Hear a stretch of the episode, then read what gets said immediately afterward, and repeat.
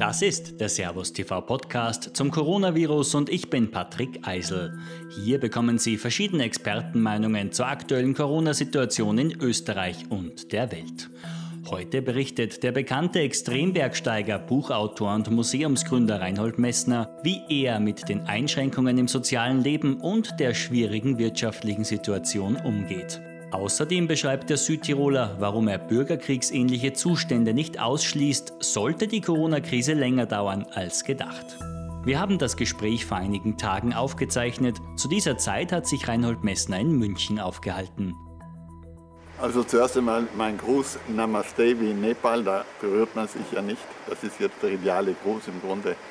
Nein, ich war in Afrika, zusammen mit meiner Freundin haben wir dort Berge bestiegen, in Äthiopien kamen zurück, haben noch vier Vorträge machen können von einer ganzen Vortragsreise, die geplant war.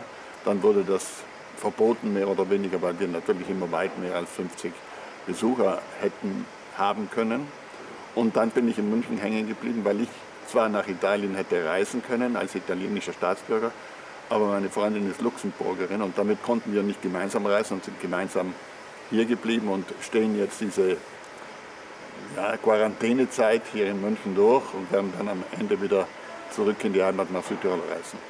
Also natürlich ist es ein Einschnitt, aber ich lebe tadellos damit. Also ich habe schlimmere äh, Zurückzugsmomente erlebt in der Antarktis, drei Monate lang in der Wildnis oder bei Expeditionen waren wir ja auch ans Basislager gebunden und keinen Kontakt zum Umland gehabt, außer die paar Träger, die dann und dann mit Nahrungsmitteln kamen unserer Expedition im Basislager das Weiterbleiben, weiter äh, sich ernähren geduldet hat. Ich habe einen strukturierten Tag und schaue mir natürlich auch die Nachrichten an, wie ist die Lage jetzt inzwischen weltweit. Schreibe, ich bin ja auch Autor, habe auch ein Buch, das ich äh, mehr oder weniger schon veröffentlicht hatte, das eigentlich im Januar kommen sollte, schon korrigiert für eine zweite Auflage. Man findet dann immer noch Sachen, die dazugehören. Und ja, bin dabei, einen Film zu verhandeln, den ich im Moment gerade äh, in der Mache habe, der noch nicht ganz fertig ist. Und bin natürlich nicht eingespannt wie normalerweise. Normalerweise würde ich jetzt in Österreich Vorträge halten oder in Deutschland noch Vorträge halten.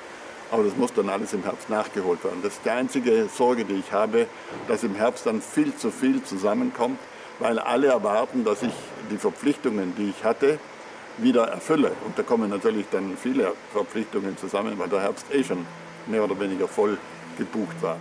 Wirtschaftlich sind vor allem Messners Museen stark betroffen, die er in den vergangenen Jahren aufgebaut hat und mittlerweile von seiner Tochter geführt werden. Das ist ihre Verantwortung, das ist auch ihr Business, wenn man so will. Und wir arbeiten ja ohne jede Subvention. Das heißt, wir haben diese Museen aufgebaut mit unseren Mitteln. Sie führt diese Museen mit etwa 40 Mitarbeitern maximal. Das ist natürlich nicht das ganze Jahr über, weil wir die Museen nicht äh, fortwährend offen haben. Einige sind nur im Sommer offen, einige sind nur im Hochwinter und im Hochsommer offen, weil sich sonst nicht rechnet. Aber jetzt haben wir nur Spesen. Wir können die Leute nicht entlassen. Wir hoffen, dass wir im Mai dann wieder aufmachen können. Sonst überstehen wir das ganz schwierig oder überhaupt nicht. Aber jeder Mensch, der selber ein Unternehmen hat, das abhängig ist von seiner Arbeit oder von zwei, drei Mitarbeitern noch dazu, der wird natürlich Sorge haben. Auch meine Unternehmen, die ich jetzt noch habe, ich habe noch kleine Unternehmen, eine Filmfirma aufgebaut erst in jüngerer Zeit. Wir können jetzt keine Filme machen. Ich kann auch nicht Teile machen dazu, weil ich dann sofort eine Kamera brauche und einen Ton brauche und einen Schauspieler brauche und dann vielleicht noch einen Requisiteur brauche. Und damit kann ich nicht arbeiten. Ich kann Bücher schreiben. Das ist eine großartige Möglichkeit, nur mit der Kreativität, einem Blatt Papier, einem Bleistift etwas zu tun. Aber das ist auch mehr psychologisch, dass ich einen Tag strukturiert habe und weniger ähm, wirtschaftlich gedacht. Denn die Erfolge von einem Buch sehe ich in zehn Jahren oder in fünf Jahren, nicht heute oder morgen. Die Bilder aus Italien machen den Südtiroler betroffen. Also in Italien ist es wirklich äh, schlimm, auch in Südtirol ist es äh, ungefähr in der Mitte, natürlich in Bergamo ist es viel schlimmer. Da macht man sich natürlich Gedanken, wie konnte das so explodieren? Die vielen Toten machen in Italien natürlich die Leute nachdenklich, unglücklich, unzufrieden. Natürlich, da kommt alles zusammen. Die Südtiroler sind ja besonders streng, die tun dann sozusagen die italienischen Regeln nach deutschem Ordnungsgefühl ausleben. Ich will das nicht kritisieren. Aber wenn Menschen sozusagen mit dem Hubschrauber verfolgt werden, wenn sie irgendwo im Wald wandern, wo niemand anderer ist, äh, das ist schon äh, sonderbar, weil wenn ich irgendwo in die Berge gehe, bin ich keine Belastung, vor allem wenn ich mich so verhalte, dass mir nichts passieren kann. Weil wenn ich natürlich verunfalle und dann müssen viele Leute aufbrechen und dann muss ich ein Klinikbett besetzen, weil ich vielleicht ein gebrochenes Bein habe, nehme ich ja der Kraft gegen das Virus etwas weg. Also deswegen würde ich nicht auf den Berg steigen im Moment. Im Moment lehne ich das ab. Also ich gehöre natürlich zur Risikogruppe, weiß das natürlich auch, aber ich bleibe daheim, ich gehe höchstens kurz zum Einkaufen. Wir spazieren einmal knapp durch eine Straße, mehr tun wir ja nicht. Also wir sind wirklich abgeschottet. Wir schotten uns selber ab. Ich respektiere die Entscheidungen der Politiker in diesem Fall, die ja auf die Virologen mehr oder weniger wieder gehört haben und aus der Wissenschaft das übernommen haben, was man brauchte, um Entscheidungen zu treffen. Aber in diesem Fall müssen wirklich alle Bürger mithelfen, dass eine Hoffnung besteht, dass das mit der Zeit lösbar ist, das Problem, das wir haben, bis die Chemie oder die Pharmazie in der Lage ist, die entsprechenden Mittel zur Verfügung zu stellen. Am Beginn haben die Europäer fast alle reagiert mit, das wird nicht so lange dauern, das wird nicht so schlimm. Es ist schlimm geworden und uns allen wird klar, dass es heute nur eine Pandemie braucht, für die man am Beginn kein Mittel hat, keine Impfung hat, dann kann die Welt natürlich nicht untergehen, aber die Menschheit dezimiert werden. Das ist die größte Gefahr, die wir heute auf dieser Erde haben. Eine wesentliche Sache habe ich inzwischen entschieden. Meine Kinder sind großteils auf Juval im Schloss, also außerhalb des Dorfes, außerhalb der Stadt, außerhalb der Straßen, in idealer Rückzugsort. Und ich habe jetzt schon die Weisung durchgegeben, nachdem ich immer noch der Besitzer von Schloss Juval bin, dass wir in Zukunft darauf aufpassen, dass wir für die Hausmeisterfamilie und für meine Familien, inzwischen wären das auch mehrere Familien, immer genügend Kartoffeln, genügend Früchte, genügend eingekochtes, genügend äh, Brot im Hause haben, dass man über einen ganzen Winter hinweg kommt. Weil dann kommt der Frühling und kommen die neuen Früchte, kommen die neuen Kartoffeln und dann kann man leben. Die Tiere sind in den Ställen, die werden weiter gefüttert, die Schweine, die Schafe, die Ziegen. Mein Sohn ist fast täglich auf dem Bauernhof, um da auch nachzuschauen. Das muss ja äh, weitergehen. Und dann könnten wir sozusagen autark über die Krise aller Zeiten kommen. Und die Kinder haben das auch erkannt, dass das eine geniale Idee war, diese Burg zu kaufen vor 40 Jahren und die Bauernhöfe dazu um sozusagen ein Selbstversorger, ein Selbstversorger-Dasein garantiert zu haben. Natürlich, wenn es zum Bürgerkrieg käme, hält das auch nicht, weil da kommen junge Kerle mit einem Maschinengewehr und nehmen dir alles weg, was du hast. Aber solange es ein friedliches Nebeneinander gäbe, könnte man sozusagen den Clan, und größer könnte die Gruppe natürlich nicht sein, weiter ernähren und weiterbringen. Sollte das Coronavirus das Leben der Menschen länger einschränken als gedacht, schließt Messner Panik und Unruhen in der Bevölkerung nicht aus. Also noch sind die Leute ja ganz brav. Sie sind bereit, auf ihren Freiraum, auf ihre Freiheit, die ja in unserer Zivilisation etwas ganz Wichtiges, fast Heiliges ist, äh, zu verzichten. Sie ordnen sich unter. Wohl im Wissen, dass das zeitabhängig ist, es wird nicht ewig dauern, und wohl im Wissen auch, es sind alle gefragt. Wir können es nur gemeinsam lösen. Nicht der Politiker und auch nicht der Richter können es lösen, sondern wir müssen das selber lösen. Und deswegen sind wir noch relativ ruhig. Ich sage jetzt absichtlich wir. Ich bin ja einer dieser vielen Menschen, die äh, warten und hoffen, dass es früher oder später Lösungen gibt. Chemischer beziehungsweise äh, auch äh, ja, von den Medikamenten her eine Lösung gibt, dass wir rauskommen aus dieser Lage.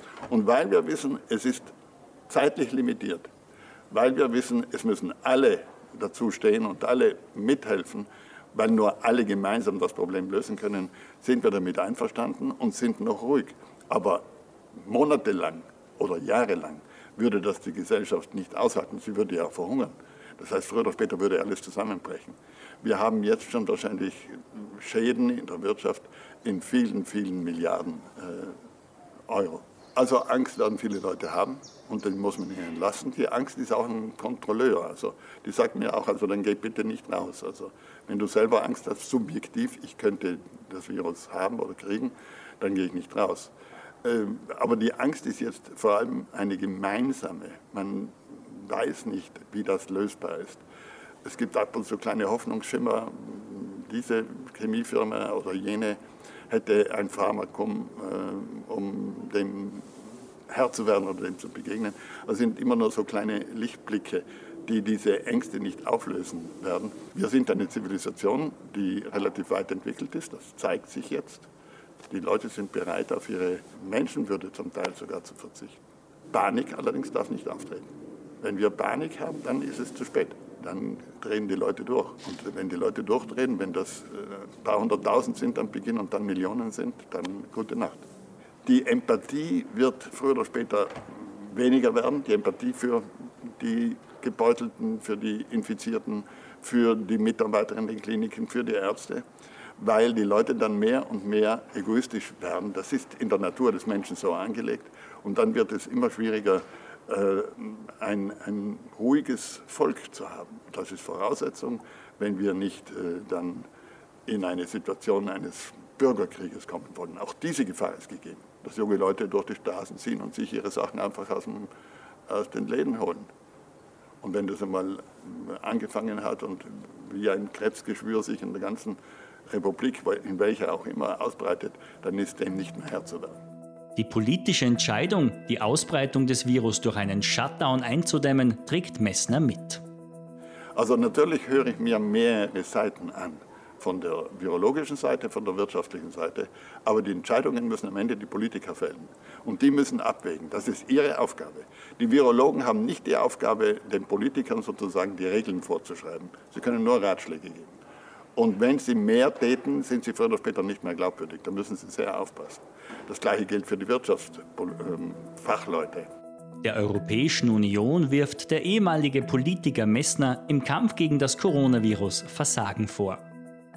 Also in der EU sehe ich in diesem ganzen Fragenkomplex im Moment niemand, der eine Antwort geben kann oder eine klare Antwort gibt. Äh, die EU hat im Grunde in dieser Auseinandersetzung Mensch mit dem Virus versagt. Es ist alles wieder mehr auf die, ja in Deutschland auf, auf die Bundesrepublik und auf die Bundesländer zurückgefallen. Es wurde nicht in Brüssel gelöst, sondern in München gelöst, bisher und in Berlin gelöst. In Österreich wurde es in Wien gelöst. Auch zum Teil haben die Bundesländer mitgeredet. Aber Österreich habe ich hier nicht so gut verfolgen können wie Deutschland, weil ich hier in Deutschland bin und deutsche Zeitungen natürlich lese oder auch deutsches Fernsehen schaue. Und das Südtiroler Bahn kriege ich mitgeteilt über die Telefone, weil ich mit meinen Kindern natürlich in Kontakt bin und mit meinen Brüdern in Kontakt bin. Ich habe einen Bruder, der Arzt ist, der emeritiert ist und jetzt zurückgekehrt ist an die Klinik, um auch zu helfen, weil sie alle Leute brauchen. Aber die Diskussionen in Brüssel haben bisher nichts gefruchtet. Ist auch schwierig. Die Fragen, die man vorher nicht lösen konnte mit dem Eurobond, die kann man jetzt in dieser Eile auch nicht äh, über, über, den Kamm scheren. Jetzt scheint es, dass die EU mal übergangsweise Italien hilft, was notwendig ist, die Italiener sind am meisten gebeutelt und von Schuld kann man hier nicht sprechen. Die Schuld trifft uns alle und niemand. Die, die Natur, und zur Natur gehört dieses Virus. Die Natur ist eben viel, viel unbekannter, viel geheimnisvoller, viel stärker, als wir alle meinen. Die Natur ist in der Lage, die Menschen einfach von der Erde zu fegen. Aber wir sind nicht in der Lage, die Natur zu beeinflussen, im Großen und Ganzen. Und das Ziel der Menschheit ist im Grunde nur, dass die Menschheit überlebt. Und deswegen wird die Menschheit auch eine Lösung finden gegen dieses Virus.